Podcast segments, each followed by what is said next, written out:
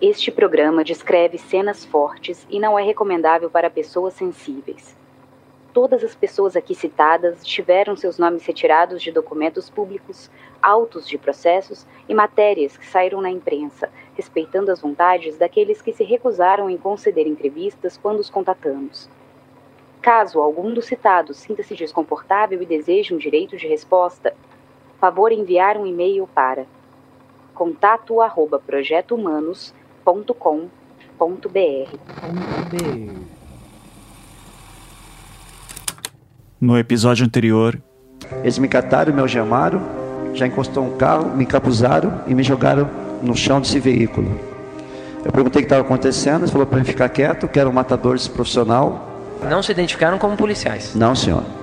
Que era um matador profissional e que meu destino estava selado. Aí o cara pegou e disse assim, um deles disse assim, não, não é major, é o capitão. Doutor Silva Bononi, que é advogado da prefeitura, era advogado na época da prefeitura, viu essa movimentação e foi até minha casa. E perguntou cadê o mandado. Eles falavam, mandado? Ah, não sei, não sei onde é que está.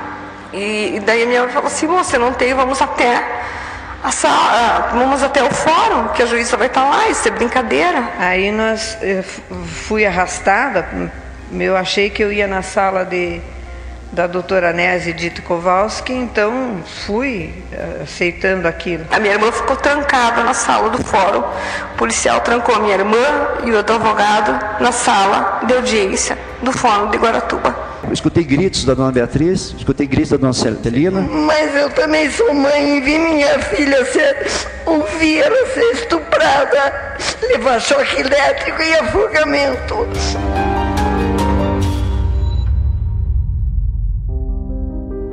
Eu sou Ivan Mizanzuki e este é o 11 episódio do Caso Evandro, a quarta temporada do Projeto Humanos. Se você não ouviu os episódios anteriores, pare, volte e ouça em sequência. No capítulo anterior, nós mostramos parte da narrativa das defesas com as alegações de torturas dos quatro primeiros presos: o pai de santo, Oswaldo Marcineiro, e o artesão Davi dos Santos Soares, ambos presos na noite do dia 1 de julho de 1992 e Beatriz e Celina Bage, filha e esposa do prefeito de Guaratuba, presas na manhã do dia 2 de julho. Assim como no último episódio, este capítulo dedica-se a explicar o lado das defesas, cujas teses são amplamente negadas pelo Ministério Público. E nós mostraremos essas contra-argumentações no momento oportuno.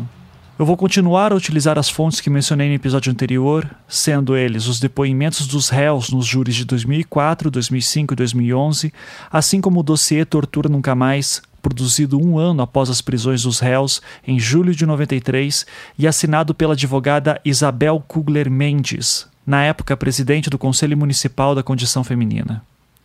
Este documento é o resultado de uma investigação própria que durou alguns meses e visava procurar indícios de torturas nos sete acusados. Neste sentido, o dossiê é o documento mais rico em detalhes sobre como as prisões teriam ocorrido.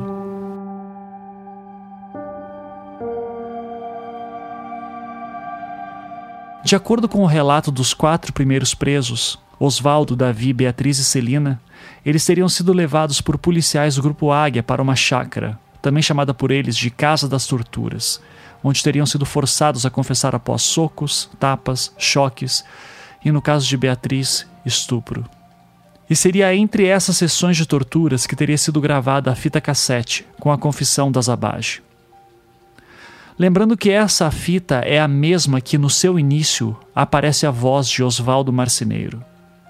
E como falei no episódio 8, esse é o fato que mais me incomoda na gravação já que a explicação dos oficiais do Grupo Águia é que a fita teria sido gravada à tarde, no ferryboat, na saída de Guaratuba para Matinhos, sendo que eles mesmos diziam que Osvaldo já estaria em Matinhos. Não teria como ele estar no ferryboat com as Abage. Levando esses fatores em consideração, a narrativa da defesa aqui me parece fazer mais sentido. E eu não estou dizendo que acredito nela, mas se eu fizesse parte do corpo de jurados em algum dos julgamentos, isso seria algo que me chamaria atenção. Como que Oswaldo foi parar nessa fita?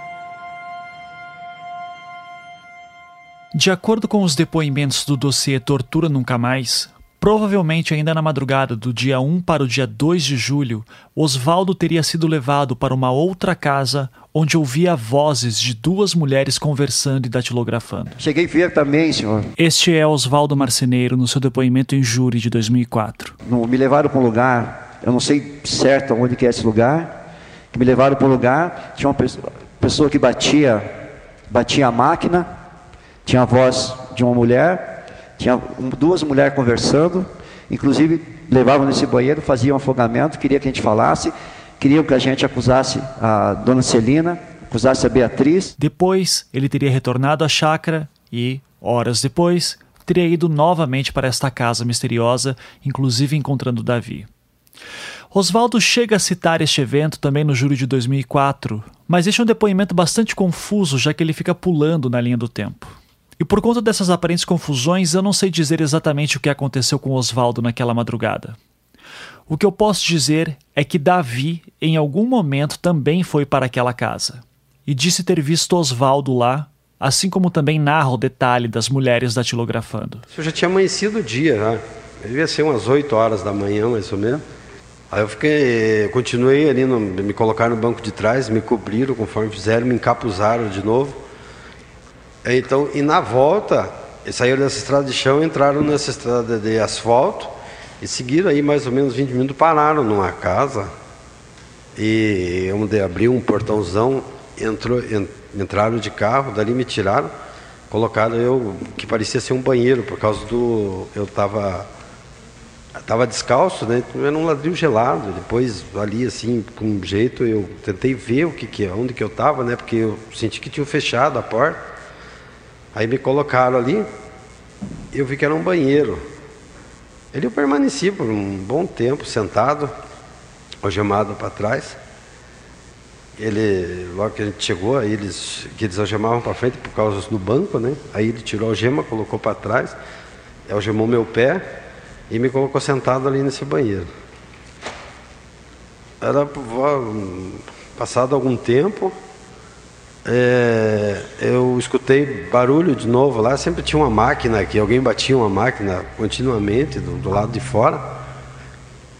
Aí veio uma pessoa, parecia assim, pelo que dava para estava, sei lá, conversando, ou, também falando, ou dando depoimento, dizendo que não, e outras, essas coisas assim. Cheguei vendo uma. Na hora que tiraram o bateram a máquina, teve uma mulher que falou assim mas não é certo nós fazer isso, não é justo. Uma outra mulher falou: não, faça esse serviço, bata esse, essa máquina. Davi, inclusive, sabe dizer até qual casa seria essa. O senhor disse que depois de ter sido preso no dia 1 de julho de 1992, é, foi levado para uma casa que seria uma chácara. Depois foi encaminhado para a casa do então é, presidente Stroessner. Essa informação pode ser meio chocante para quem se interessa por história da América Latina e não conhece muito a história do Paraná, mas a tal casa do Stroessner que está sendo citada aqui é referente a uma casa que era do ditador paraguaio, o general Alfredo Stroessner, que costumava passar suas férias em Guaratuba enquanto governou o Paraguai de 1954 a 1989. Após ele ter sido exilado do Paraguai, ele passou seus últimos 17 anos de vida no Brasil e chegou a morar um tempo em Guaratuba também. Na cidade de Guaratuba há até uma praça com o nome dele. Que ele confere a certeza de que o senhor esteve lá na casa do presidente Stroessner. Sim, senhor. Como que o senhor a, sabe? A, é, o senhor estava, esteve eu, lá? Eu, por eu morar em Guaratuba já há algum tempo, eu conhecia. E lá também alguns policiais falaram que tinha um porteiro, um caseiro dele era estrangeiro. Nos seus depoimentos de 2004, tanto Oswaldo quanto Davi dão a entender que essa cena com as duas mulheres na casa de Stroessner poderia ter ocorrido pela manhã ou até à tarde. Se nos basearmos no depoimento de Davi, seria de manhã. O que significaria que, de acordo com as Abage, elas ainda estariam na chácara, sendo torturadas. E isso poderia explicar o motivo de Oswaldo estar presente apenas no início da gravação da fita cassete.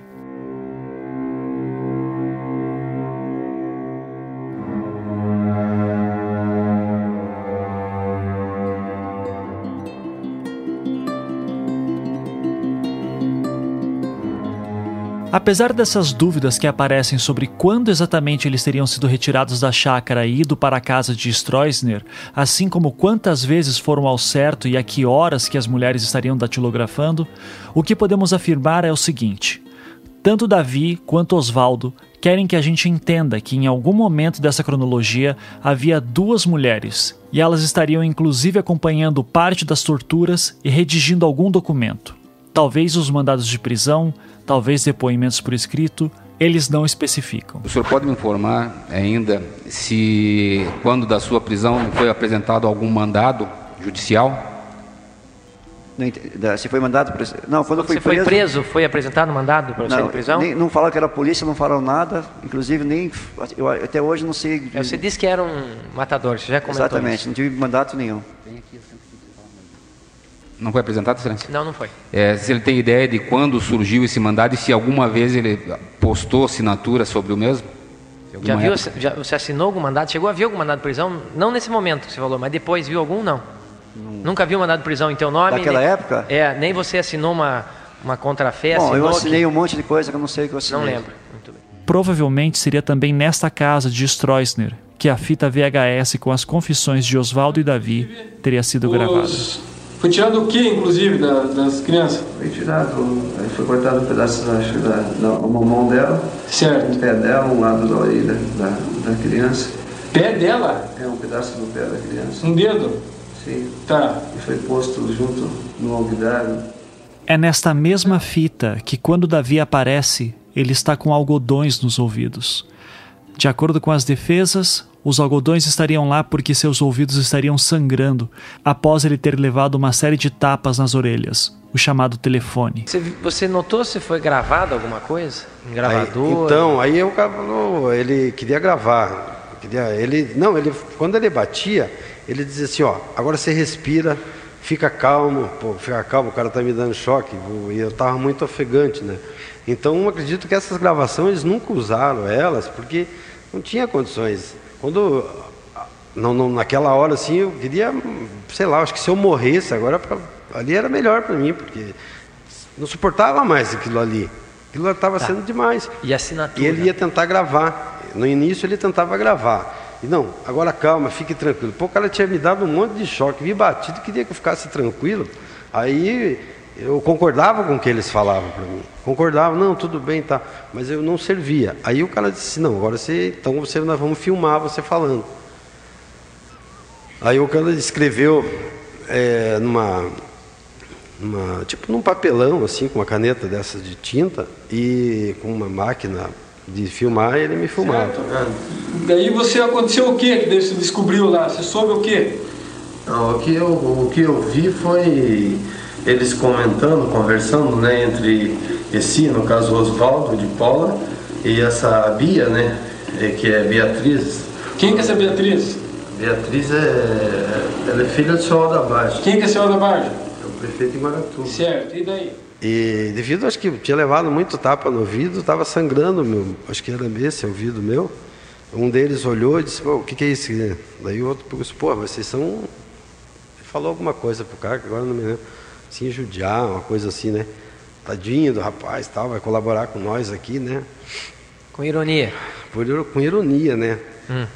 Aí pegou alguma coisa e, e, limpou meu rosto, assim, né? Porque ele ia filmar, então podia aparecer aquilo. Limpou e tuchou no meu ouvido aquilo. Aí só que daí ele, ele tampou meu ouvido, daí eu não, daí eu não conseguia, porque eu já não entendia de que eles falavam para mim, sei lá, o porquê, talvez a pressão, o medo. Aí ele queria que eu gravasse, no início eu não conseguia falar. O que, que, eles escreveram na cartolina, nesse ah, papelão? daí eles escreveram lá que eh, era, eu tinha que dizer que eu tinha participado num ritual junto com as abages, essa história toda. Eu digo, eu não, mas não vou falar isso nunca. Eu me negava a dizer, não vou falar, porque não é verdade.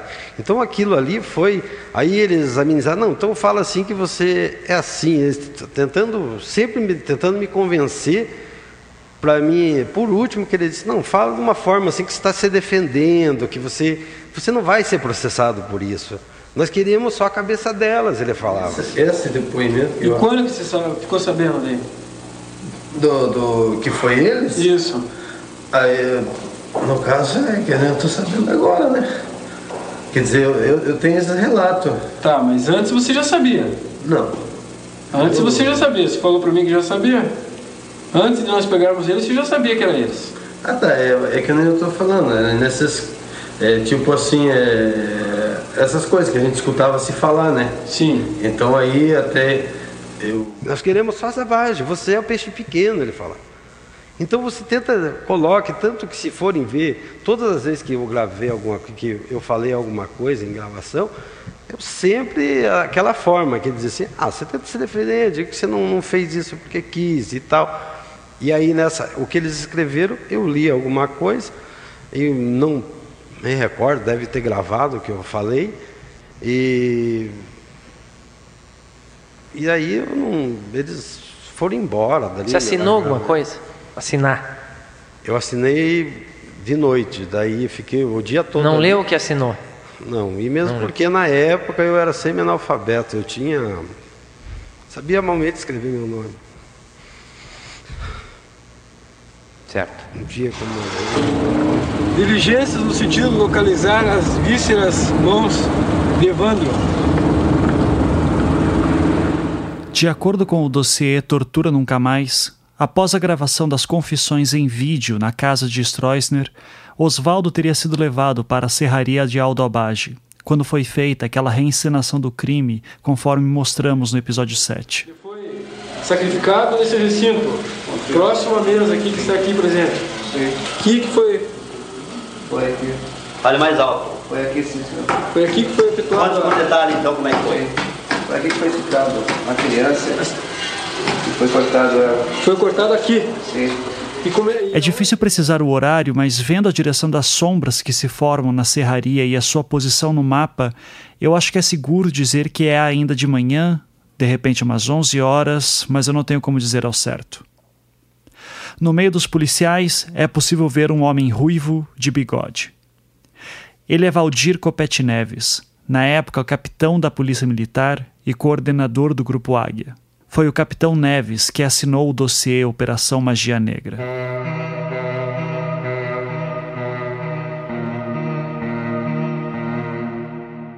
Oswaldo narra que depois da serraria, ele teria sido levado de volta para a chácara, ficando lá sozinho, já que Celina e Beatriz estavam no fórum à tarde, enquanto que Davi passou o dia inteiro na casa de Stroessner. E seria na chácara que, no meio de novas torturas e ameaças, os policiais teriam dito para Oswaldo algo do tipo: abre aspas, tem que ser sete. Trabalho de macumba é sete. Fecha aspas. O crime aconteceu no dia 7, às 7 horas. 7 milhões foi o preço do assassinato. Sete letras têm o nome de Evandro, como também sete letras têm o nome de Oswaldo, o pai de santo que comandou o ritual. Sete são as linhas espirituais da Quimbanda, que é o culto seguido pelos assassinos. E sete letras também têm o nome de Leandro, um garoto que também sumiu em Guaratuba. Bem, daí eles me lembram, depois que eles... Essa é Beatriz Abage no júri de 2011. Falaram que estava tudo certo, que eu já tinha falado direitinho o que eles queriam. Eles me levaram no banheiro, mandaram tomar banho. Eu não conseguia nem me mexer, eu estava toda evacuada, eu nada. Eu consegui tirar minha calça, tirei minha calcinha, joguei no cesto de lixo para provar que eu tinha estado ali, para contar para a primeira pessoa que a gente visse o que tinha acontecido. Eu deixei minha calcinha naquele lugar. E daí eles falaram que iam fazer com a minha mãe a mesma coisa que tinham feito comigo. Falei, pelo amor de Deus, deixa eu falar com a minha mãe. Eles me levaram para minha mãe. Eu falei, mãe, pelo amor de Deus, fale tudo que eles estão mandando, porque eu não aguento mais, eles vão me matar. Eu estava quase morta, eu não aguentava mais. Eles me tiraram dali e me levaram imediatamente para o carro. De volta para esse carro, tive que descer também para um degrau grande. E Dali eles nos levaram por fora, de volta de Guaratuba. Na metade do caminho eles tiraram a venda, Quando eles tiraram a minha venda, o policial olhou para mim e falou: O que, que você fez no rosto? Eu disse: Foi tua cinta. Ele falou: Minha não, o que você fez no rosto? Eu falei: Eu bati sem querer. Daí ele falava para mim: Você fede, hein? Nossa. Claro que eu ia ficar fedida, eu estava evacuada, estava urinada, estava tudo. Como que eu não ia? Estava no estado que nem eu. Quem me conhecia se visse, ia ver o estado que eu estava. E daí nós chegamos ao fórum e colocado no mesmo banco da onde tinha sido sequestrada. Fui colocado no mesmo lugar da onde eu tinha sido sequestrada, era a mesma sala, o mesmo banco, era um banquinho assim. Fora de Guaratuba. Fora de Guaratuba. Só retornando um pouquinho, a senhora não voltou a encontrar o Oswaldo Marceneiro. Depois daquele encontro em tese que a senhora segurou ele, a senhora não foi ver. Até chegar no fórum não tinha visto mais ele. Não, e nem no fórum eu não vi ele. Quando nós chegamos no Fórum de Guaratuba, Esta é Celina Abage, num depoimento prestado em 2005. eu pensei, bem, a doutora Nésia nos conhece. A doutora Anésia que Celina se refere aqui é Anésia Edith Kowalski, na época juíza de Guaratuba e até então próxima da família Abage. Como Beatriz mencionou no programa passado, a Anésia chegava até a passar Natal na casa dos Abage. E como também ouvimos no episódio anterior, da primeira vez que elas foram ao fórum acompanhadas de policiais e do advogado da prefeitura, o Dr. Silvio Bononi, naquela manhã do dia 2 de julho, elas esperavam que encontrariam a juíza lá para prestar auxílio, tendo em vista que, segundo elas, os policiais não haviam mostrado o mandado de prisão. Mas a juíza não estava lá de manhã, quando então teriam sido sequestradas. E voltando ao fórum naquela tarde, após as sessões de torturas, Celina tinha esperanças que finalmente encontraria a juíza. Ela nos vendo nessa situação arrebentadas, evacuadas e urinadas, ela vai prender quem, nos, quem está nos acompanhando, mas ela não apareceu. A mulher do prefeito, é a filha do prefeito, sendo presa em Guaratuba e a juíza desapareceu? Não apareceu? No fórum eles trouxeram minha mãe, estava em estado deplorável também. Ah, antes de sair, esqueci de dizer que antes de sair da casa, eles me deram um copo mais ou menos desse tamanho, com líquido meio amarrento, meio amargo para tomar. Eu fiquei meio, meio drogada com esse líquido. Não, não sei até hoje o que, que eles me deram para tomar. Eu me recordo que eu estava sentada nesse banco do fórum e veio um policial do meu lado e me dava um papel, eu não sei o que é aquele papel, eu não sei se eu assinei aquele papel, se eu não assinei aquele papel. Pode assinar. Não, não sei, não pode assinar. Sempre está com advogado. Pode assinar, porque isso aqui é uma hora de. Aqui, ó. Lembram de Oswaldo e Davi falando que ouviam duas mulheres datilografando e conversando enquanto estavam na casa de Stroessner? Aí tiraram para mim assinar, eu cheguei a ver um sapato vermelho, meia vermelha, um sapato de mulher vermelho. Tinha uma mulher de sapato vermelho junto comandando para baterem aquele depoimento, aquela. Também não sei dizer, não cheguei a ver o rosto dessa pessoa. Lá, lá na, na mansão do Stroessner, tinha uma pessoa que batia a máquina. E aí quando foi chamado que. Lá eu assinei também um papel lá. É, tinha uma pessoa que. é, junto, que eu acredito que era a juíza Nésia. Não, não posso dizer com certeza sim. Era ela, mas aí mais tarde eu reconheci pelo cigarro, o óculos e um sapato que ela, um sapato vermelho que ela estava usando. É, eu deduzi que era ela e a voz dela, assim, do jeito. Sim, doutor. Doutora Mas, mas ela perguntava coisas para ele ou não falava com ele? ela, ela chegou a perguntar. Ela perguntava. é, ela perguntava para para gente, né, o- o- sobre o caso, sobre o que estava acontecendo. E assim, eu não tenho bem lembrança do, do que era, porque aquilo lá era, naquele dia eu estava bem perturbado. Tá, se não lembra, não lembra. Fala que não, não lembra. Não, não lembro, assim, exatamente o que eles perguntavam. Desde esse dia eu só vi a doutora Nésia no dia do depoimento, no primeiro depoimento para ela, que ela destacou o Fórum de Guaratuba para a penitenciária do é, masculina, PCE. Foi nesse dia que eu vi e perguntei para ela, onde é que a senhora estava, doutora Nésia? Ela disse, eu não estava lá, não sei. Eu vou deixar claro aqui o que eles estão dando a entender. Oswaldo, Davi, Beatriz e Celina alegam que foram presos sem terem tido seus mandados de prisão apresentados. Mas eles existem, estão anexados no processo, e no caso de Beatriz e Celina, temos um vídeo delas assinando seus mandados. No documento em si, há o horário marcado: 9 horas da manhã. Horário que, de acordo com suas narrativas, elas deveriam estar ou sendo sequestradas do Fórum de Guaratuba ou a caminho da chácara, chamada de Casa das Torturas.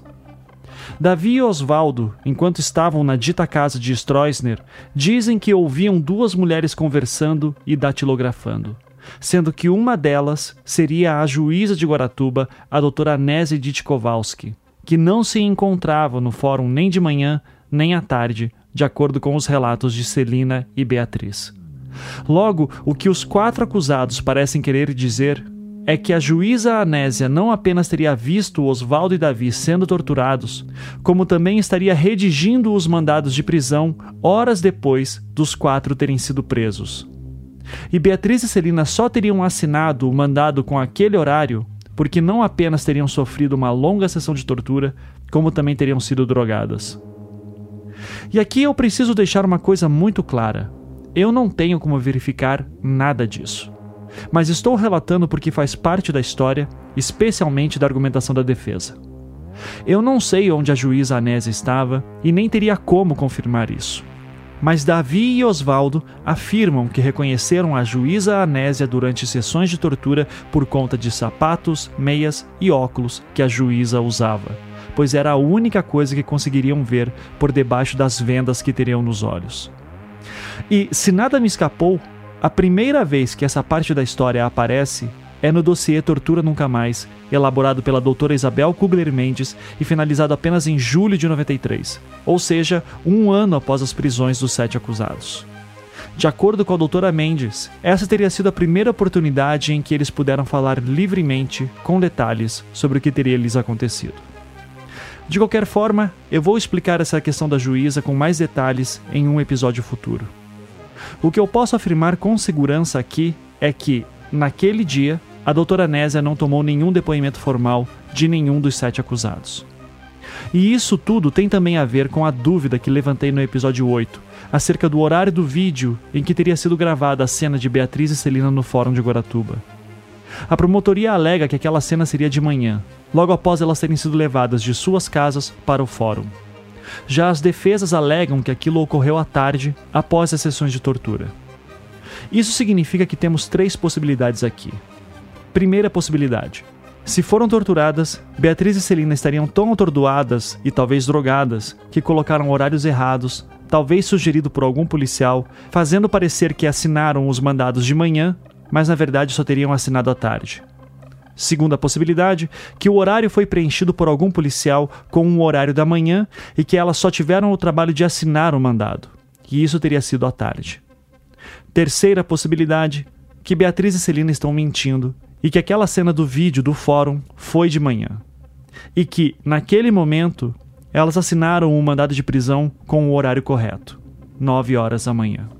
Como mostramos em episódios passados, o Ministério Público sempre afirmou que o Grupo Águia da Polícia Militar estava investigando para o Ministério Público por conta de um acordo que havia entre eles. Logo, existe aqui uma relação de confiança mútua entre as duas instituições. E por conta disso, para o Estado do Paraná, as duas primeiras possibilidades que citei são impossíveis de terem acontecido. Em outras palavras, se no mandado de prisão consta o horário de 9 da manhã, entende-se aquilo como um documento oficial que de forma alguma pode ter sido adulterado ou preenchido de forma maliciosa. E é por isso que, para a acusação, só existe a terceira possibilidade, de que as abages estão mentindo e que a cena gravada no fórum ocorreu de manhã.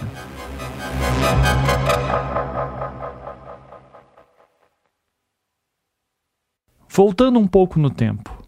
Naquela manhã do dia 2 de julho, em Curitiba, a 130 quilômetros de distância de Guaratuba, também era preso Vicente de Paula, apontado como outro pai de santo, um dos mentores do ritual e amigo de longa data de Oswaldo Marcineiro.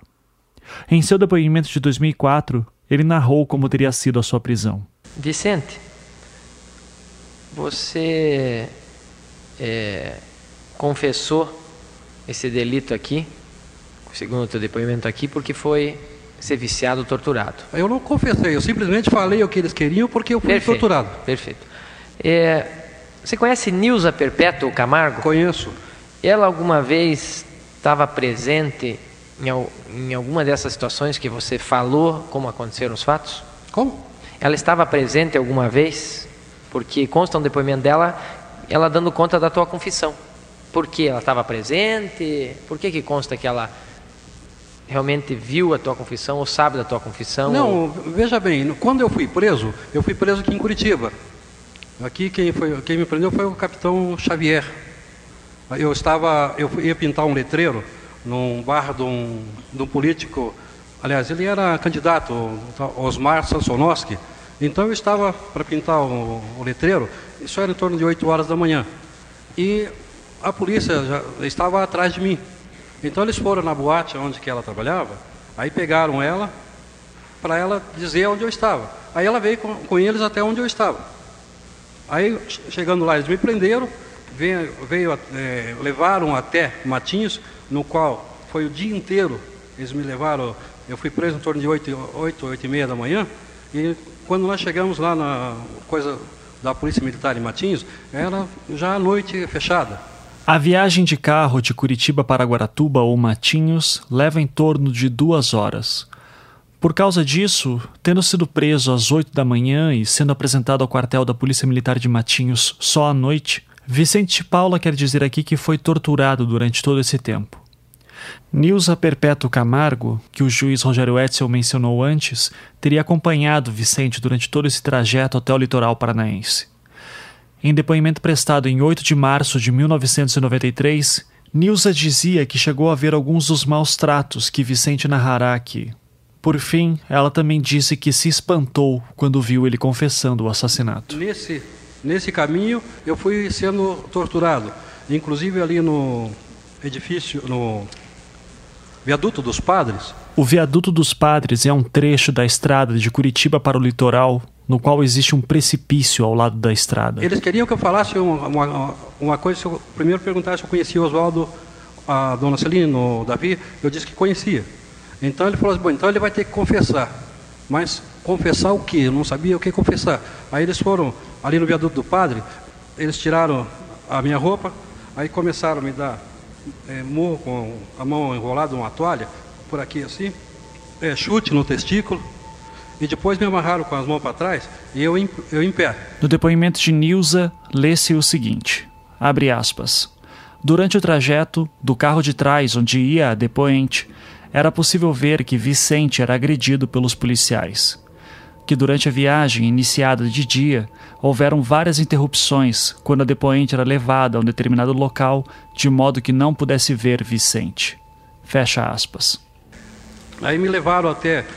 O capitão Xavier mandou parar o, o movimento da, da, da rua. Então eles foram e fecharam o movimento. Aí eles me levaram até o- ali o parapeito ó, do, daquele viaduto dos padres ali, do, do- dos padres mesmo. Me encostaram em cima do, do muro e disseram se eu não confessasse, eles iam me jogar lá embaixo. Que eles já tinham feito de umas seis, sete vezes isso. E que só iam me achar lá uns dez dias depois que eu tivesse virado o cadáver. Aliás, é, osso, caveira. Bem, mas eu não sabia o que confessar. Aí, quando descemos um pouquinho mais para baixo, aí ele, eh, voltaram a vestir, eles disseram que ia me levar numa, na entrada de eh, Antonina. Diz que na entrada de Antonina tinha um lugar bom. Aí quando nós ia descendo, veio um, um carro em sentido contrário, com dois policiais dentro. Aí eles trouxeram um papel onde eles diziam que a Beatriz tinha confessado que tinha matado uma criança. Aí eu falei, mas a Beatriz é louca se falou uma coisa dessa.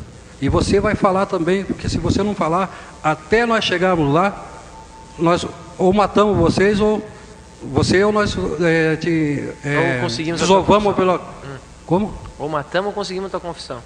É, ele falou que ia desovar eu pela, pela serra ou eu ia assinar aquilo que eles queriam. Bem, quando nós chegamos lá na entrada de, de Matinhos, que tem um posto policial rodoviário ali, mais ou menos um quilômetro para frente, eles entraram à esquerda, à direita, daqui, quem desce, à direita. Aí passaram, entraram dentro de um, de um rio lá. Aí naquela, no rio foi choque, afogamento, eh, me penduraram, passaram um ferro assim, me amarraram aqui, passaram um ferro assim, suspenderam na árvore, no galho de uma árvore, três, três soldados, eles se revezavam segurando do outro lado. Enquanto isso, eles me batiam com a, é, uma ripa na sola do pé, na bunda, e aí davam um choque no testículo, nos dedos, afogamento. Inclusive, antes eles pegavam um regador, que parece que era de colocar gasolina, que tinha um gosto de gasolina, ou aquela água, botavam um pano e jogavam água. Aí depois tiraram dali e foram me dar afogamento no rio mesmo. E isso ficaram até já era noite, noite escura, isso aqui, no qual eu não tenho vergonha de dizer que eu fui covarde, concordei com ele, falei, não, eu falo o que vocês querem, eu faço o que vocês querem.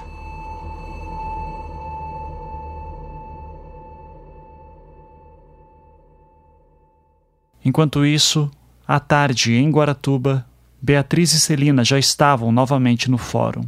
E essa notícia passou a correr por toda a cidade. Durante a tarde, centenas de pessoas se reuniram em frente ao fórum onde os acusados estavam detidos. Eu me recordo só disso, que eu estava ali naquele lugar. Nesse momento, começou a juntar pessoas na frente do fórum de Guaratuba. A população revoltada persegue o carro onde está a mulher do prefeito de Guaratuba. Está havendo aqui uma revolta geral. A população revoltada tentou atacar a mulher do prefeito. Eles nos retiraram de lá, do fórum de Guaratuba, e nos levaram ao quartel da Polícia Militar em Matinhos. Aí à noite você disse que assinou alguma coisa. O que aconteceu depois? Mais alguma coisa? Deus foi Eles preso e. Não, é ali da casa do, do Stroy. É, ah, tá, essa mansão lá, é, é que era montado o quartel-general deles ali. Daí quando foi a- anoitecendo, não ficou, só ficou um, um policial lá, que daí então já sabia que era policial, só que eu não acreditava que ele era PM, porque ele era cabeludo. E esse PM não conheço nenhum PM cabeludo. Que é o quê? Eu não conheço cabeludo? Cabeludo, assim, cabelo grande, como ele não, calça jeans, jaqueta, a roupa parecia mais um hippie do que um policial.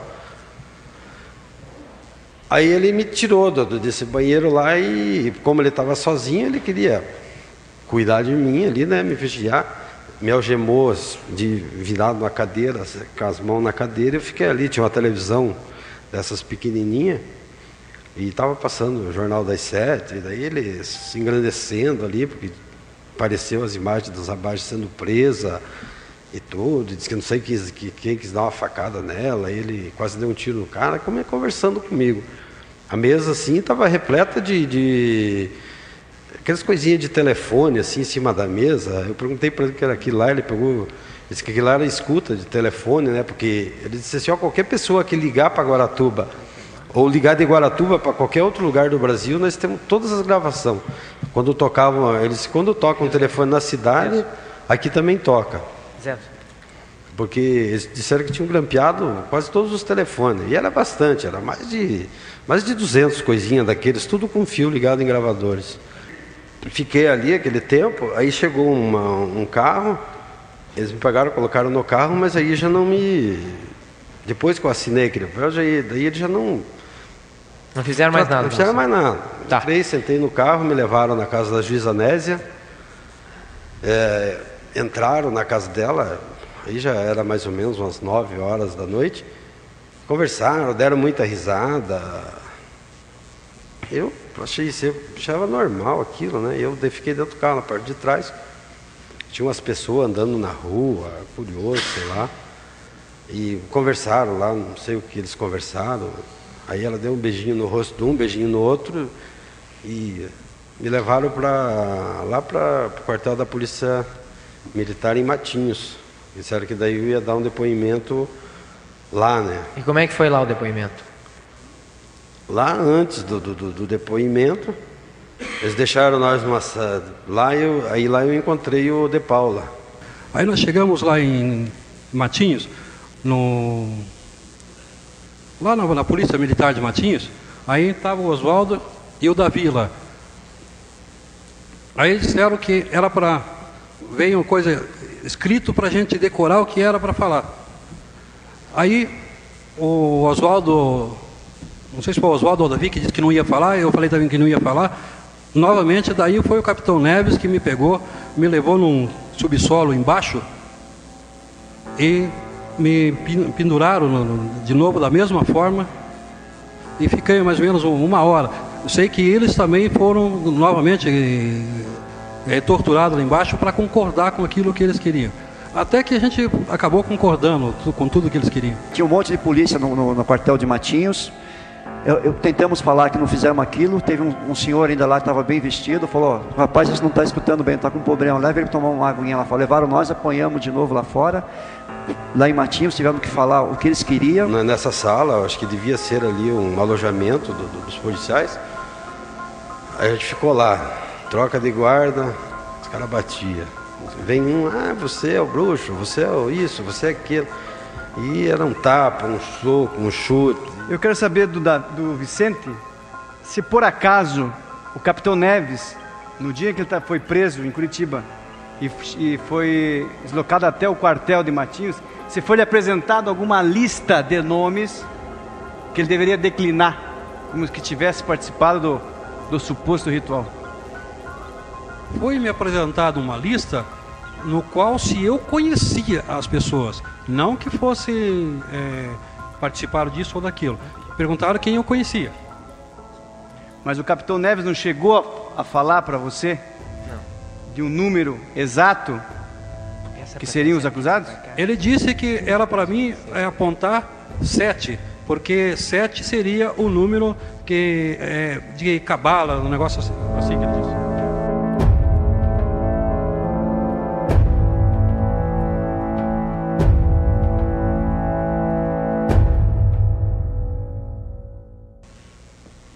Lembra de, de, de, assim, o número desses nomes? Quantos nomes eram? Era, era 21 o nome.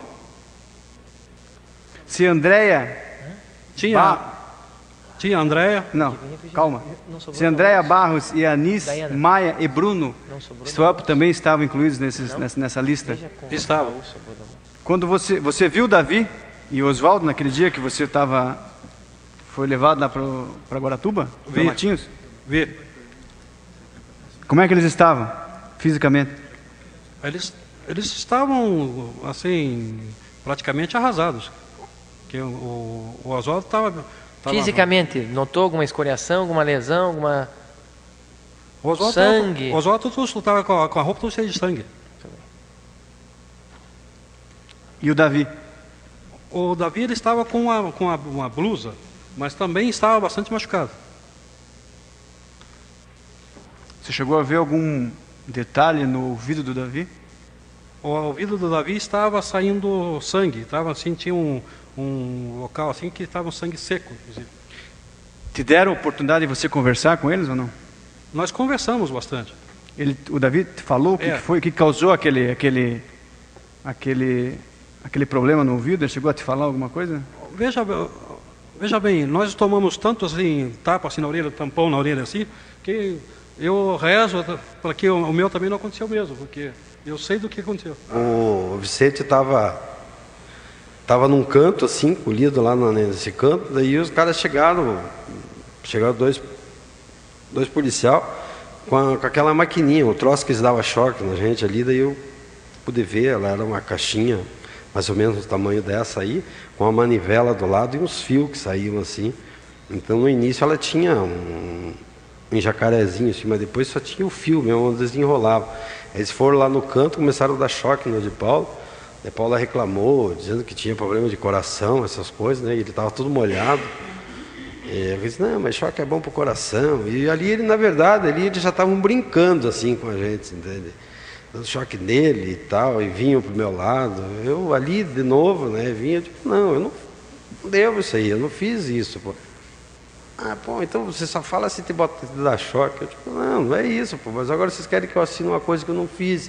E ficando, daí chegou um, um outro, um outro capitão, um, um, gordo, um gordo, assim, agora não, acho que era Xavier o nome dele. Entrou bem na hora que o cara estava me dando choque, disse para ele, pô, o que estão fazendo, rapaz? Ah, estamos se divertindo um pouquinho aqui. Aí só, cuidado para começar a gritar muito, aí o pessoal vai querer saber o que está acontecendo aí. Maneira aí. Ele mandou eles maneirar. Aí disse assim, ó, o pessoal lá acho que está querendo ouvir, não sei quem, falou assim, acho que chamaram de Paula. Tá, e daí a confissão, alguma coisa ali mais de papel, É. alguma coisa, teve ou não? não Ali, ali acho que ele- eu assinei mais um, um outro papel que eles tinham lá. E Não- eu- não leu também? Ah, também não. Aí o cara, até esse sargento falou para esse que estava paisando, eu disse, não, mas pô, o cara tem que ler. Ele disse, ah, não precisa, ele sabe o que está assinando. Eu sei nada, né? Lá no quartel de Matinhos, o senhor manteve contato com o Real Vicente Sim, senhor. e com o Davi? Sim, senhor. E com a Beatriz e a Celina? Não, senhor. E no quartel de Matinhos, não. Que eu recorde, não.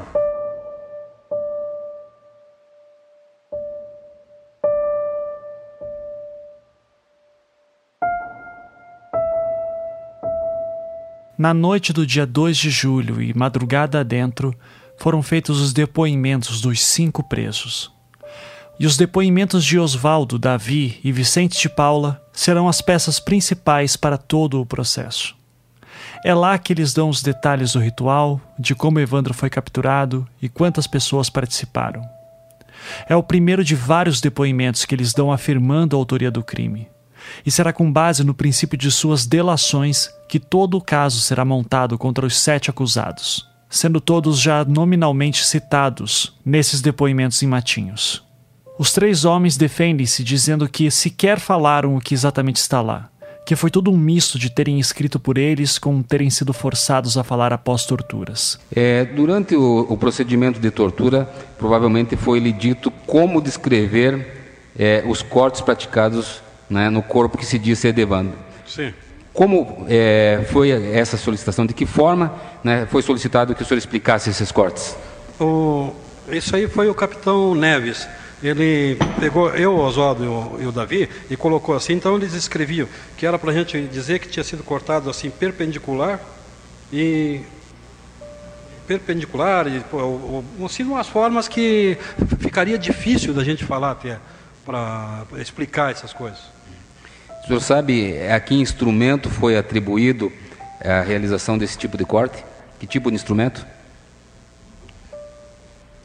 É, no início eles disseram que nós é, era para falar que a gente tinha cortado com é, bisturi. Depois, depois disse que a gente ia cortar, era com serra e facão. Excelência, tem aqui uma passagem também no processo em que no dia da prisão, me refiro sempre no dia da prisão, no dia seguinte, né, dia 2, que o capitão Neves esteve diante dele de Oswaldo e mostrou as fotos ah, tá. do, do, do achado, do cadáver achado. Isso aconteceu?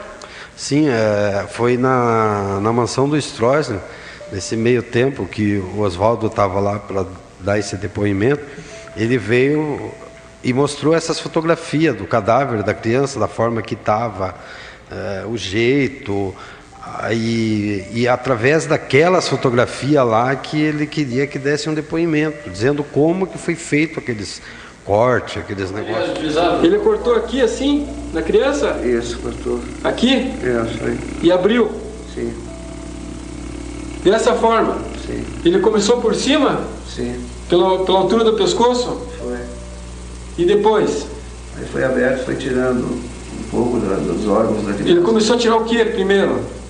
Aí que aí ali que começou, tipo uma montagem, assim, não, só dizer que foi assim, foi assado, entendeu? Era mais assim pressionando o Oswaldo, né, a dar esse depoimento. Também não é incomum citarem que foram drogados, sempre citando um líquido grudento com gosto amargo, marrento. E por mais desconfiado que fiquemos de tudo isso, uma coisa é inegável: nenhum dos três estava com o advogado presente. De acordo com os relatos dos cinco, os três homens aparentemente teriam sido separados das duas mulheres, e somente as abages tinham advogados. Aliás, três advogados, para ser mais exato, sendo eles Silvio Bononi, o advogado da prefeitura de Guaratuba, que as acompanhou ao fórum de manhã e, após terem sido sequestradas, ficou procurando por elas por toda a cidade sem sucesso, só as reencontrando à tarde. O segundo advogado era Roberto Machado, que veio de Curitiba, e também Luiz Cláudio Cordeiro Biscaia, primo de Beatriz, que também veio de Curitiba.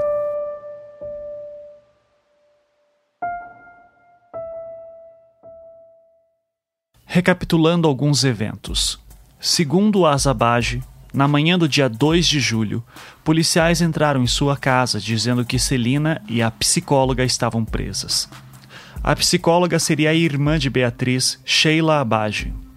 Beatriz reforça isso em todos os seus depoimentos, de forma a deixar claro que a denúncia feita por Diógenes visava armar contra sua família e que não haveria nada de concreto contra Beatriz, pois pouco importava se Beatriz ou Sheila fossem presas.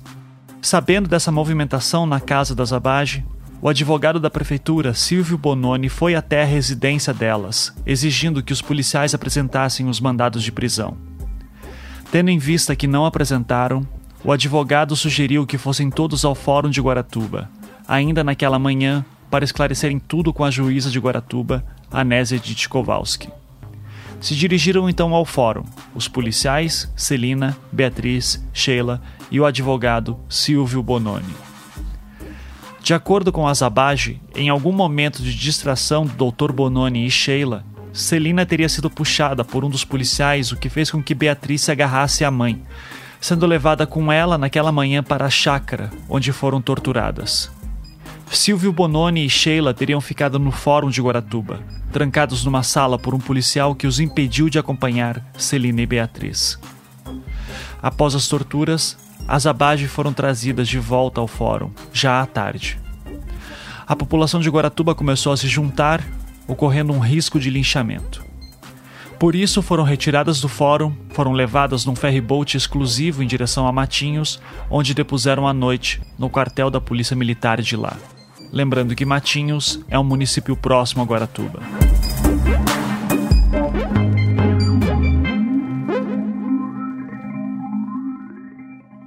Como mencionei há pouco, após serem retiradas do fórum pela manhã, o advogado Silvio Bononi ficou procurando o Azabage pela cidade. Eu vou agora ler alguns trechos do seu depoimento no julgamento de 98, narrando a visão do Dr. Silvio Bononi sobre esse período em que as abages sumiram e que teriam sido torturadas. No Fórum de Guaratuba, de manhã, pouco antes delas serem sequestradas, ele diz, abre aspas, que um policial militar apaisana chamou Celine e Beatriz da porta e que estas se dirigiram a seu encontro quando o depoente a seguiu que o depoente foi barrado pelo policial sob a justificativa que o mesmo teria que encontrar alguns documentos dentre os que tinha na mão. Que o depoente não encontrava passagem para transpor a porta, sendo que após cerca de um minuto ouviu o barulho de uma viatura se retirando, ato contínuo ao qual o policial falou ao depoente: Já fiz meu papel. Agora as rés vão ser levadas para Paranaguá, um município próximo, onde serão interrogadas pela Polícia Federal que o depoente foi à casa de Aldo Abage para comunicá-lo dos fatos, que o depoente não viu o mandado de prisão na parte da manhã, que antes de sair do fórum no período da manhã, ainda, não falou com a doutora Anésia, porque ela não estava no fórum e também não falou com o promotor e também não viu o promotor no fórum. Que o depoente foi até Paranaguá, na Polícia Federal, contatando com o delegado da Polícia Federal, Dr. Chueire que o Dr. Chueire asseverou ao depoente que a prisão não era federal, mas realizada em apoio à polícia militar. Que o Dr. Chueire informou ao depoente que ficou sabendo por telefone da existência de mandado de prisão em desfavor das réis. Que o depoente perguntou onde estariam as réis e o Dr. Chueire não soube explicar, mas afirmou que não estavam na delegacia da Polícia Federal. Que o depoente explicou ao Dr. Chueire que, ao seu ver, tratava-se de um rapto que o depoente assevera que deveria acompanhá-las durante todo o tempo que foi retirado da presença das réis a seu descontento. Que rapto para o depoente é a atitude de suas clientes serem retiradas de sua presença sem a sua anuência ou participação. Que o mandado prisional em desfavor das réis seria estadual, sendo que o Dr. Chueire não mencionou o crime cuja prática foi atribuída às réis. Que o depoente foi a Guaratuba chegando depois do meio-dia. Que o depoente foi ao fórum, mas não havia ninguém lá. Que o depoente foi à casa de Aldo Abage, sendo que populares teriam visto as viaturas da Polícia Militar em direção da estrada de Garuva. Que o depoente crê que as viaturas eram caracterizadas, que só viu algumas viaturas descaracterizadas e que a presença de viaturas descaracterizadas junto às caracterizadas não seria percebida. Que as pessoas que lhe falaram eram pessoas do povo e que só perceberiam viaturas caracterizadas. Que o depoente assevera que as viaturas tomaram a direção da estrada de Garuva logo de manhã. Que o depoente seguiu com seu carro até Garuva na esperança de localizar as viaturas que transportavam as rés que regressando a Guaratuba o depoente chegou por volta das 15h30 ou 15h45. Que em torno do fórum havia um grande tumulto. Que as rés estavam presas dentro do fórum. Que o depoente não chegou a falar com as rés porque logo saíram. Que o depoente não falou com as rés dentro do fórum. Que quando as rés chegaram no fórum à tarde, o depoente não estava no fórum que quando o depoente chegou, as rés já haviam entrado no fórum, não conseguindo chegar até as rés. Que o depoente não tem certeza se o Dr. Acemar, o médico que foi atender a Zabage, falou com as rés dentro do fórum. Que as rés foram transportadas no ferryboat. Que o ferryboat era exclusivo para as rés. Que o Dr. Acemar fez o acompanhamento das rés. Que as rés foram levadas até o quartel da Polícia Militar em Matinhos que chegando em Matinhos, o depoente conversou com as rés. Que o depoente conversou com as rés dentro do alojamento porque haviam camas. Que as duas rés davam sinal de sofrimento e cansaço, e parte de trás da camiseta de Beatriz estava suja de fezes. Que Beatriz tinha marcas no rosto e marcas nos braços e nas pernas, de que havia sido segurada com muita força e que Beatriz apresentava pontos avermelhados nas pontas dos dedos. Fecha aspas.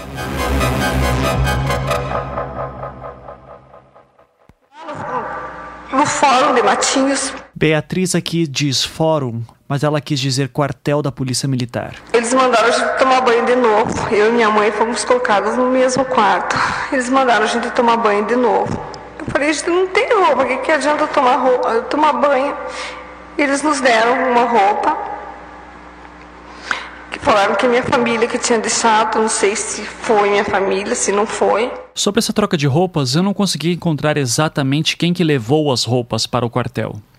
Beatriz diz que os policiais entregaram para ela e que eles disseram que foram familiares dela que levaram as roupas.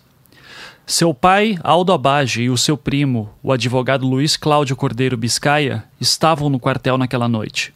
Então é bem possível que um deles tenha levado as roupas, mas eu não posso dizer com certeza. Nos deram uma roupa, a gente tomou banho na frente de todos os policiais. Eu e minha mãe tomamos banho não, só nos molhamos, porque como que ia tomar banho? Não tinha como tomar banho.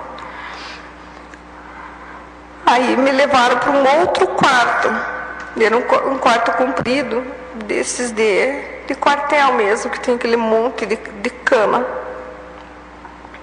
me deixaram nesse quarto. Quando eu estava nesse quarto, apareceu esse mesmo ruivo de bigode, foi daí que eu soube o nome dele. Em algum momento a senhora pôde identificar, é, seja visualmente ou pela forma como era tratado, que o capitão Neves estava presente nos seus interrogatórios, na casa da tortura?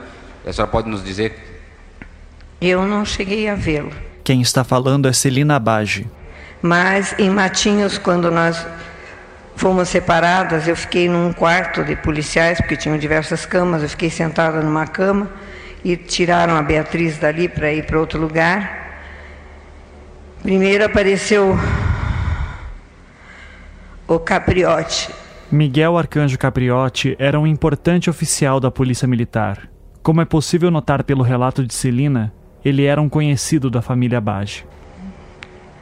Aí eu estava na cama, a cama era muito baixa, ele se abaixou, pegou na minha mão e disse: O que está acontecendo, cunhada?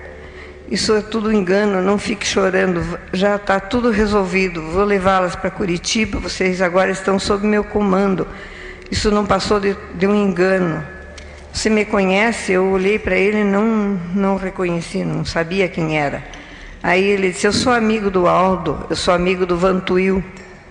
Vantuil, na época, era o Coronel Vantuil, era, parece que chefe da Casa Civil, se eu não me engano. Quando ele disse que era amigo do Aldo e amigo do Vantuil, uma luz se abriu. Mas logo em seguida que ele saiu, entrou esse Neves e segurou minhas mãos, pôs para trás com toda a força, querendo quebrá-las, e disse: Você confirme tudo que foi dito naquela casa, porque a tua família, teu marido, teus netos já estão com o meu comando, eu acabo com eles. Se você não falar tudo que nós combinamos, vocês vão se ver comigo e a tua família também. Apareceu esse ruivo de bigode, se jogou em cima de mim, me agarrou e falou assim: você vai contar direitinho que nem nós combinamos na casa, porque você é minha presa. O, capi o capitão Neves. Capitão Neves, não quero nem ouvir falar, ele é o chefe da tortura. E eu estava desesperado. Ali, nesse momento, chega o doutor Silvio Bononi, Bononi e entra em, em vias de fato com esse torturador Neves. Ele entra em vias de fato com ele, consegue tirar, porque enche de policial, daí, porque era o quartel da polícia militar. E daí eu conto para o doutor Silvio Bononi mais ou menos o que aconteceu. Me dá vontade de ir ao banheiro, eu vou agarrada com o doutor Silvio Bononi no banheiro. Eu vou junto com ele no banheiro e sou levada para dar o meu primeiro depoimento. Quando a gente estava dando depoimento, no meu primeiro depoimento eu contei tudo. Contei que eu tinha, a gente não falava tortura, eu gente, eu apanhei, eu levei choque elétrico. Eu contava. Isso passou o secretário de segurança da época. Esse depoimento era? Se a senhora se recorda. Eu não sei, estava numa mesa, tinha uma pessoa aqui, tinha outra pessoa batendo a máquina. E tinha aqui estava o doutor Roberto Machado, que era advogado da prefeitura. Só esclarecendo, Roberto Machado era de Curitiba, mas prestava assessoria em processos contenciosos da prefeitura de Guaratuba, já que era amigo de longa data de Aldo e Celina Abage. O advogado da prefeitura mesmo era Silvio Bononi. Inclusive, este é o motivo pelo qual Roberto Machado acabou se envolvendo com o caso. Ele havia chegado na cidade na manhã do dia 2 de julho, pois havia combinado com Aldo Abajo no dia anterior que aproveitaria as férias forenses para verificar os tais processos contenciosos do município. Chegando lá de manhã, ao saber que Celina e Beatriz haviam sido detidas, assim como Silvio Bononi, ele procurou pelas duas em vários locais, sem sucesso, apenas encontrando-as à noite no quartel de Matinhos. Estava meu primo Luiz Cláudio, que também é advogado. Que horas eram mais ou menos? Era de noite já? Era de noite já, mas não sei o horário, porque eu estava completamente drogada, eu não sei o horário. Mas a senhora estava ainda no, na Polícia Militar? Estava dentro do quartel da Polícia Militar. As pessoas estavam fardadas? Daí as pessoas estavam fardadas. Quem tomava o seu depoimento estava fardado? Quem tomava o meu depoimento não estava fardado. Não. Pode prosseguir. Daí apareceu esse secretário de segurança, olhou bem para mim, deu risada e falou: vocês deveriam ter torturado mais essa cadela, porque agora ela está contando tudo. O secretário de segurança era Moacir Favetti. Dúvida para a polícia que os sete são responsáveis pelo crime. Não temos dúvida nenhuma. Veja bem, uh, as declarações enfáticas para toda a televisão e rádio e jornais presentes aqui na secretaria, onde o Oswaldo pedia que se organizassem, inclusive. Porque uma hora ele foi dar uma resposta e um perguntou junto com o outro, essa coisa, e ele, ele disse: parem, parem, vamos se organizar. Para os jornalistas, para o pessoal de rádio, televisão e jornais. E dizendo: se organize que eu quero falar. Uma pessoa que fala assim, de forma alguma está premida, está pressionada.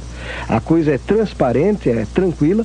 E nós temos agora uma fita que vamos divulgar a partir de hoje. Estou encaminhando para o presidente do inquérito uma fita de áudio, onde as duas confessam e revelam os detalhes que estavam participando se lamentando, inclusive, tudo bem.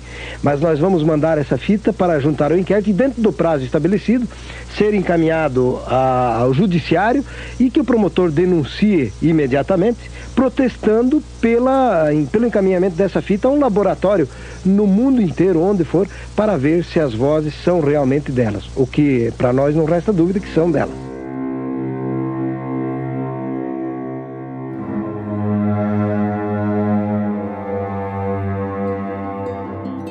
Se pelo lado da acusação os depoimentos de Davi, Oswaldo e Vicente de Paula são fundamentais, o mesmo pode-se dizer dos depoimentos de Celine e Beatriz, mas pelo lado da defesa. E eles são bastante curiosos, principalmente quando lembramos de como a imprensa nacional divulgava suas prisões, sempre mencionando as fitas de confissão, mas raramente citando o teor desses depoimentos dados em matinhos.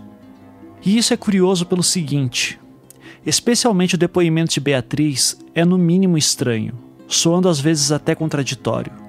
Partindo da tese da defesa, é como se ela estivesse brigando com o escrivão, que vai mudando a narrativa enquanto vai se ditando. E isso ficaria evidente em trechos como os seguintes: abre aspas. Que no dia de hoje, a declarante foi detida por policiais que a levaram a um local por ela desconhecido que, em chegando, um dos policiais travou uma conversa em tom coloquial e calmo, conversando sobre os fatos que levaram à sua confissão. Que a declarante informa que foi encapuzada, porém tratada com educação e respeito por todos os policiais envolvidos.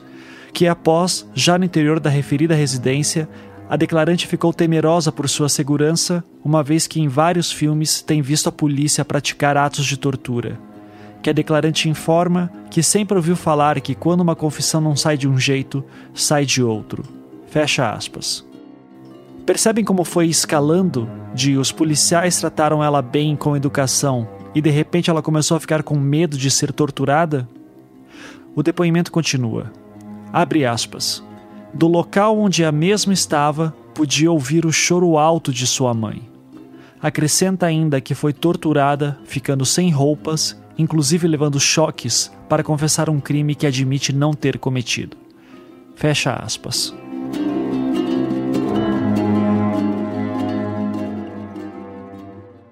É... A senhora tem conhecimento do seguinte ponto. Consta aqui no volume 10, folhas 5877, décima linha de baixo para cima, que a senhora disse que falou ao doutor Acemar que tinha sido torturada. Lembra disso? Mas o doutor Acemar... Eu não falei torturada. Eu disse, eu apanhei, minha filha apanhou. Eu nem usava esse termo tortura. Esta é Celina Bage, no seu depoimento de 2004. O doutor Acemar, que o juiz se refere, era o médico que atendeu ela e Beatriz na saída de Guaratuba para Matinhos. E o doutor Acemar disse que as folhas 3764, volume 18, décima segunda linha de baixo para cima, que a senhora não, não tinha sinais, não tinha indício de que tinha sido surtada. Que, que é? Isso é uma coisa que até hoje eu mesmo me pergunto o é. porquê dele ter se omitido isso. de... Ele viu a senhora? Ele me deu um, um comprimido, diz ele que era exordil, mandou que eu pusesse embaixo da língua. Exordil não é para quem tem problema do coração? Não, eu estava com pressão alta. Pressão, Ele pressão tirou alta. minha pressão no ferribote, dentro do carro dos torturadores, e, e, disse que eu tinha que tomar aquele medicamento. Pois mandou que eu pusesse embaixo da língua. E eu tomei aquele comprimido e disse, pelo amor de Deus, doutora Semara, acuda minha filha. Eles me bateram, eles bateram na minha filha. Eles deram um choque na minha filha. Eles afogaram a minha filha por favor, me acuda. Ele disse: está tudo, em, tá tudo em ordem, se acalme, já foram tomadas providências. E saiu dali. E nesse mesmo momento, os, os, os torturadores que estavam do lado no carro, eu que eu queria um pouco de água, porque aquele comprimido me deu uma náusea. E eles, esse fato eu tinha esquecido totalmente. Eu lembrei quando eu vi no filme, na, na, no meu júri. E daí eu pedi água, eles me deram uma latinha de refrigerante. Quando eu tomei, era um, era um líquido espumoso, parecia champanhe, mas era amargo e grudento, minha boca grudava. A partir daquele momento eu fiquei zonza. Cheguei em Matinhos para dar o depoimento, eu estava completamente zonza. Mas desde o primeiro depoimento eu disse que nós apanhamos, que nós fomos afog... tive afogamento, falei tudo que se passou. Tinha um, um senhor de nome Chueire lá, ele só dizia assim: ah, chega de falar, chega de falar. E meus advogados assinaram sob protesto as nossas declarações. Ele, esse Chueire era policial? Não sei, Não eu sabe? sei que eu sei que chamavam Chueire. Sim. Não sei se era delegado, era promotor, era não era policial, não estava de farda. Na hora do depoimento. Chueire era delegado da Polícia Federal, que inclusive depôs no julgamento de 1998, no qual Celina e Beatriz foram julgadas. E isso é uma das coisas que me incomodam nesses depoimentos. Como que é possível ela não lembrar de uma das testemunhas de acusação no seu próprio julgamento?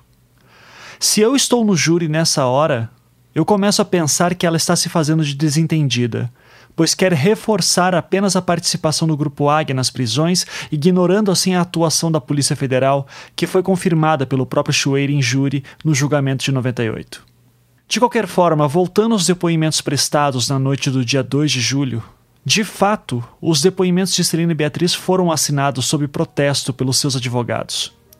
E isso seria pelo seguinte: de acordo com o depoimento do próprio Silvio Bononi no julgamento de 98, temos essa declaração. Abre aspas. Que o relato das réis foi bastante minucioso no sentido das sevícias sofridas e que a transcrição foi bastante lacônica em relação a isso. Que o depoente protestou pedindo para que as palavras das réis fossem constadas, o que foi-lhe negado. Então o depoente negou-se a assinar o ato, protestando novamente pedindo de novo que as palavras fossem constadas e derradeiramente anuindo em assinar constando a expressão sob protesto, alegando poder explicar oportunamente. Que ambos os advogados de defesa, o depoente e o Dr. Roberto, assinaram sob protesto. Fecha aspas.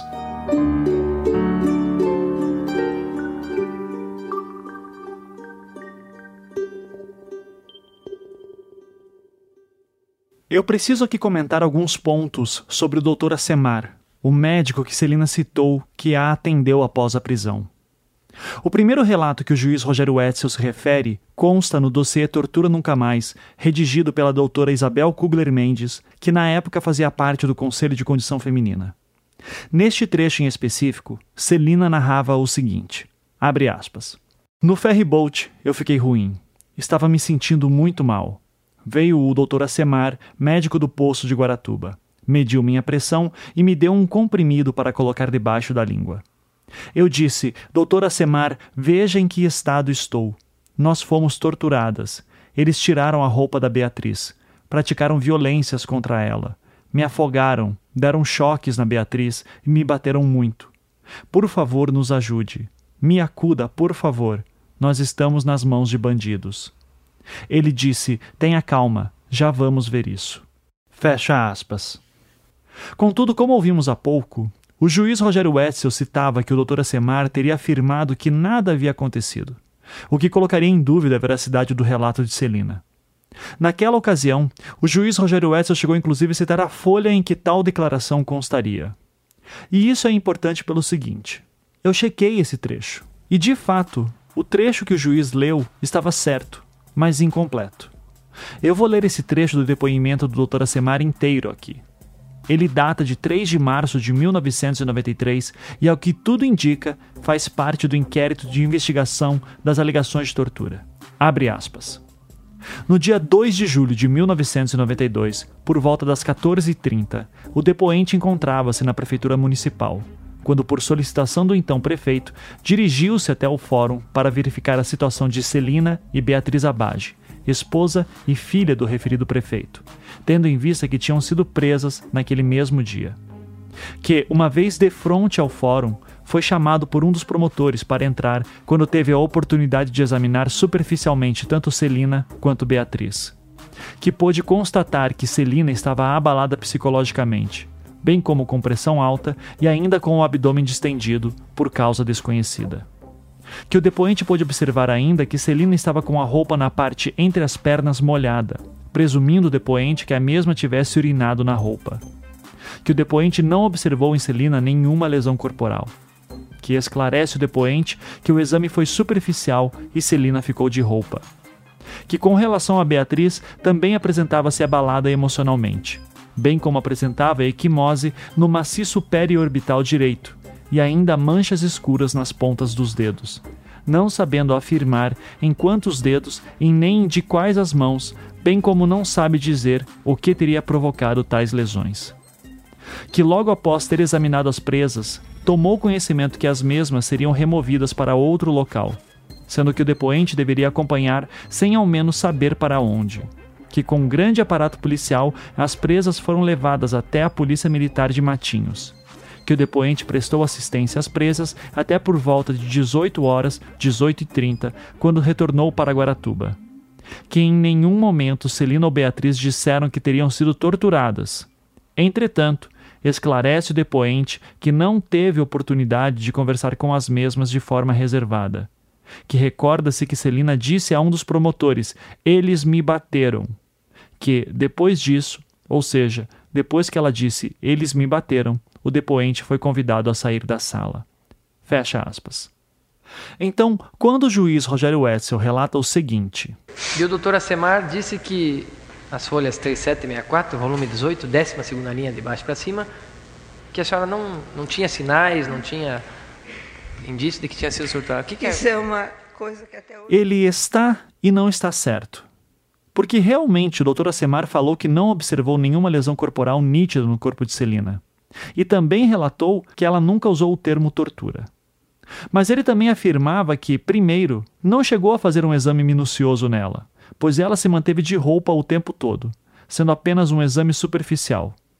Segundo, mesmo nessas condições, ele relatava o seguinte sobre Celina: que ela estava abalada psicologicamente, com pressão alta, com a roupa entre as pernas molhada, parecendo estar urinada, que estava abalada, que falava que tinha apanhado e que estava com o abdômen distendido por causa desconhecida. Para quem não sabe, abdômen distendido significa um inchaço ou aumento de volume. Para determinar se isso seria o resultado de uma lesão, seria necessário um exame mais minucioso, que ele não realizou. Uma das torturas que Celina relatava era de que haviam batido na sua barriga. Então, se formos para esse lado, as descrições se encaixam. E por outro lado, há alguns detalhes que também não se encaixam tanto assim. Celina disse que Dr. Semar só a atendeu no ferryboat, ele dizia que já a atendeu no fórum. Celina dizia que tinha descrito torturas para ele, ele relatou que ela falou isso para promotores. Durante o um inquérito de investigação sobre as alegações de tortura, os depoimentos do médico, o Dr. Acemar, assim como o do advogado da prefeitura, o Dr. Silvio Bononi, são importantes para a defesa como formas de tentar comprovar que, ao voltarem para o Fórum de Guaratuba na tarde do dia 2 de julho, Celina e Beatriz teriam relatado que foram torturadas, assim como teriam marcas no corpo. E neste sentido, no que concerne uma possível denúncia de tortura, o depoimento que acabei de ler, do Dr. Acemar, pode até ser dúbio por não utilizar a palavra tortura em si, mas ele narra sim que teria visto indícios de maus tratos, e que isso era notável mesmo sem um exame mais cuidadoso, como no caso dos dedos de Beatriz e a mancha de urina nas calças de Celina. Neste mesmo inquérito, há o depoimento do Dr. Silvio Bononi, advogado da prefeitura, prestado no dia 11 de dezembro de 1992 ou seja, cerca de quatro meses antes do depoimento do Dr. Acemar que li há pouco. Nele, o Dr. Bononi relatava que, naquele dia 2 de julho de 92, passou a manhã e parte da tarde inteiras procurando por elas. Em certo momento, ficou sabendo que elas estavam de volta ao fórum, para onde se deslocou por volta das 15 horas. A partir daí, ele dizia que, abre aspas, não lhe foi permitido falar com as referidas dentro do fórum, mas o declarante pôde observar que as duas que se encontravam na sala de audiência estavam muito abatidas e quase que em estado de choque, bem como pôde observar que Celina apresentava-se em visível estado de descompasso emocional, o mesmo ocorrendo com Beatriz. Que pôde observar na ocasião que Beatriz apresentava um ferimento ao lado de um dos olhos, não se recordando qual. que, diante de tal situação, o depoente providenciou a presença do médico Acemar Silva, que, em razão da grande quantidade de pessoas de frente ao fórum que gritavam palavras de ordem contra as presas, entendeu-se por bem retirá-las dali. Que foi montado um esquema para que fossem removidas para a companhia da Polícia Militar de Matinhos. Que as duas foram colocadas numa viatura marca de Volkswagen Gol, descaracterizada, e todos rumaram para o ferryboat que foi reservado exclusivamente para este fim que quando o ferryboat aguardava para a travessia, o Dr. Acemar Silva comentou com o depoente que para as duas presas estarem naquele estado, fatalmente teriam sido seviciadas. Fecha aspas. Contudo, em outro trecho daquele mesmo depoimento do Dr. Acemar, feito quatro meses depois deste do Dr. Bononi, ele diz o seguinte: abre aspas. Que não se recorda de ter comentado com o Dr. Silvio Bononi de que as presas teriam sido serviciadas para estarem naquele estado. Fecha aspas. Essa divergência de detalhes pode ser um mero problema de memória, mas para a acusação acabou soando como uma história mal contada. Mas é bom ter sempre em mente que esses depoimentos foram dados meses depois das prisões. Você consegue se lembrar com detalhes algum dia que teve seis meses atrás, por mais marcante que ele tenha sido? E como ter certeza que o que alguém te disse não é uma memória construída depois. A questão fica mais dúbia se pararmos para pensar se os relatos do médico Acemar Silva e do advogado Silvio Bononi são confiáveis. Afinal, enquanto o Dr. Silvio Bononi era funcionário da prefeitura de Aldo Abage, o Dr. Acemar já tinha outra relação, como bem lembra Diógenes Caetano no júri de 2004, durante uma pergunta da promotoria. Quem era Denise Rangel? Ela era esposa do médico Dr. Acemar da Silva, se não me engano, a Semar da Silva. A Semar. Para quem não lembra, Denise Rangel era a candidata que Celina Bage queria lançar à prefeitura nas eleições de 92, conforme expliquei em capítulos anteriores. Será que isso poderia nos levar a crer que o Dr. Semar estaria mentindo quando relatou que notou que Celina estava urinada, assim como que havia notado lesões nos dedos de Beatriz, que poderiam ser marcas de choques elétricos? Eu tendo a não acreditar nisso. Afinal, se fosse para mentir, o ideal seria ele ter reforçado o relato de Celina no dossiê Tortura Nunca Mais, de que ela havia relatado para ele que foi torturada. Mas ele nega que isso tenha acontecido, dizendo apenas que ouviu elas dizendo que apanharam. E talvez para você que está ouvindo, essas palavras sejam sinônimas. Mas pense novamente no início da década de 90. Recém-saídos de uma ditadura militar, numa cidadezinha no litoral do Paraná, quantas pessoas usariam o termo tortura para falar de ações agressivas da polícia militar. Além disso, haveria uma outra possível explicação.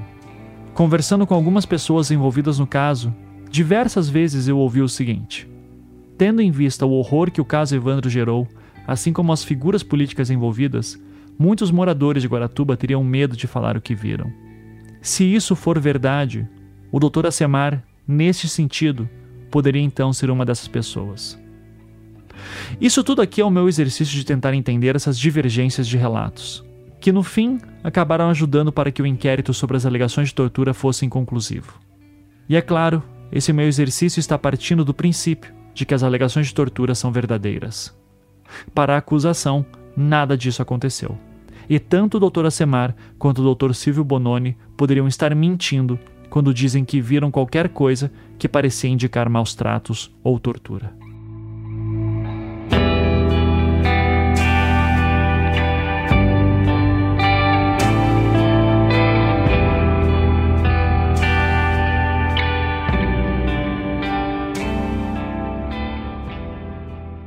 No dia seguinte, 3 de julho, os cinco presos foram para Curitiba.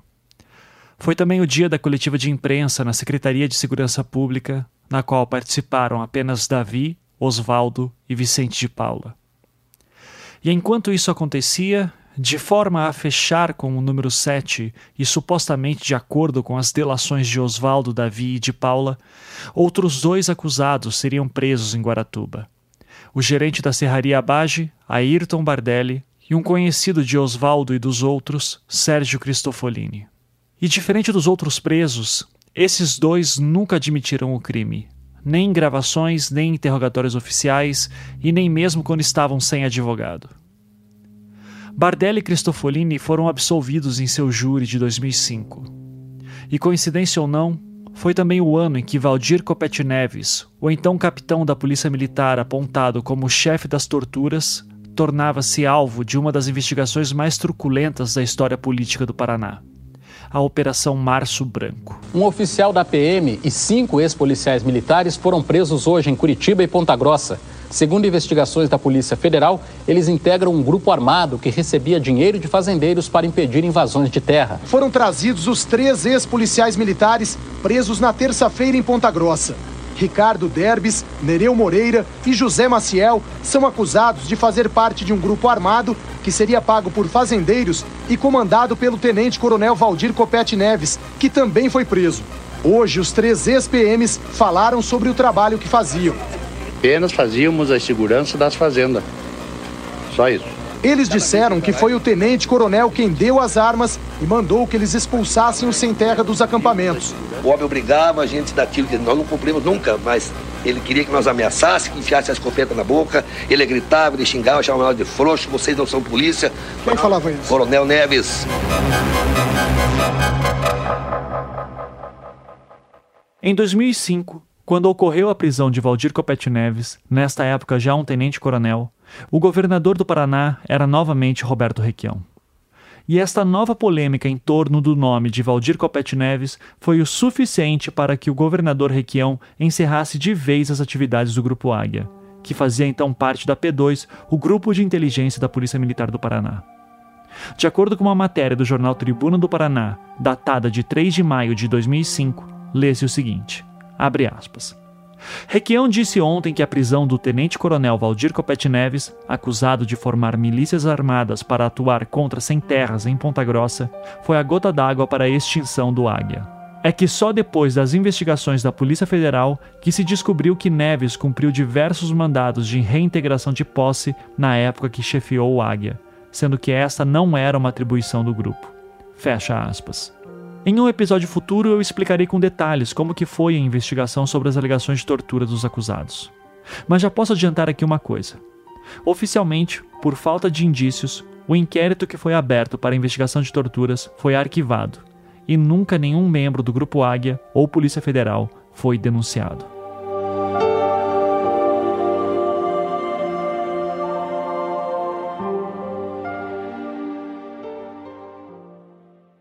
No próximo episódio, conheceremos as versões das defesas sobre as prisões dos dois últimos acusados, Ayrton Bardelli e Francisco Sérgio Cristofolini.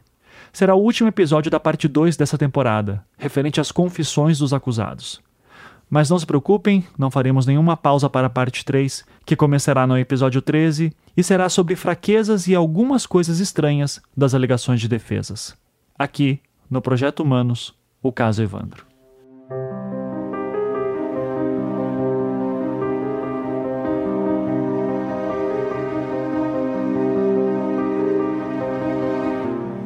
Projeto Humanos é um podcast em formato storytelling produzido pelo Anticast e distribuído pela Half Death. Ele só é possível de ser realizado graças à ajuda de nossos patronos que contribuem mensalmente com a quantia que podem. Se você aprecia o nosso trabalho e gostaria de ajudar, acesse projetohumanos.com.br e clique no link Apoie. Essa história que estamos contando tem muitos personagens e eventos, então, para facilitar, se você entrar na seção do caso Evandro em projetohumanos.com.br, você encontrará um post chamado Enciclopédia. Se você quiser saber mais sobre algum personagem ou evento que citamos, é só dar uma olhada lá. Nós vamos acrescentar mais coisas à enciclopédia à medida que novos episódios forem sendo publicados. Três pessoas foram essenciais tecnicamente para que essa temporada ocorresse e eu recomendo demais que você que está ouvindo contrate elas. Elas são Felipe Aires, que compôs a trilha sonora e masteriza todos os episódios, Aniele Casagrande, que desenvolveu o site e resolveu inúmeros pepinos, Saulo Milete, da Colosseu Design, que produziu a arte visual tema dessa temporada. Para saber como contatar esses profissionais, basta entrar no post de créditos na seção do caso Evandro. As matérias de imprensa e falas que foram utilizadas durante essa temporada foram retiradas em sua maioria de arquivos disponíveis no YouTube e fitas VHS que estavam anexadas ao processo. As fontes originais estão na seção de créditos. Essa temporada só foi possível também graças ao trabalho voluntário de várias pessoas que me ajudaram a catalogar os autos dos processos, transcrever vídeos e áudios, pesquisar matérias em arquivos públicos e verificar informações. Vocês são muitos, então espero que me perdoem por não ficar citando o nome de cada um de vocês, mas se serve de consolo, seus nomes estão todos no post de créditos dessa temporada também. Até o próximo episódio.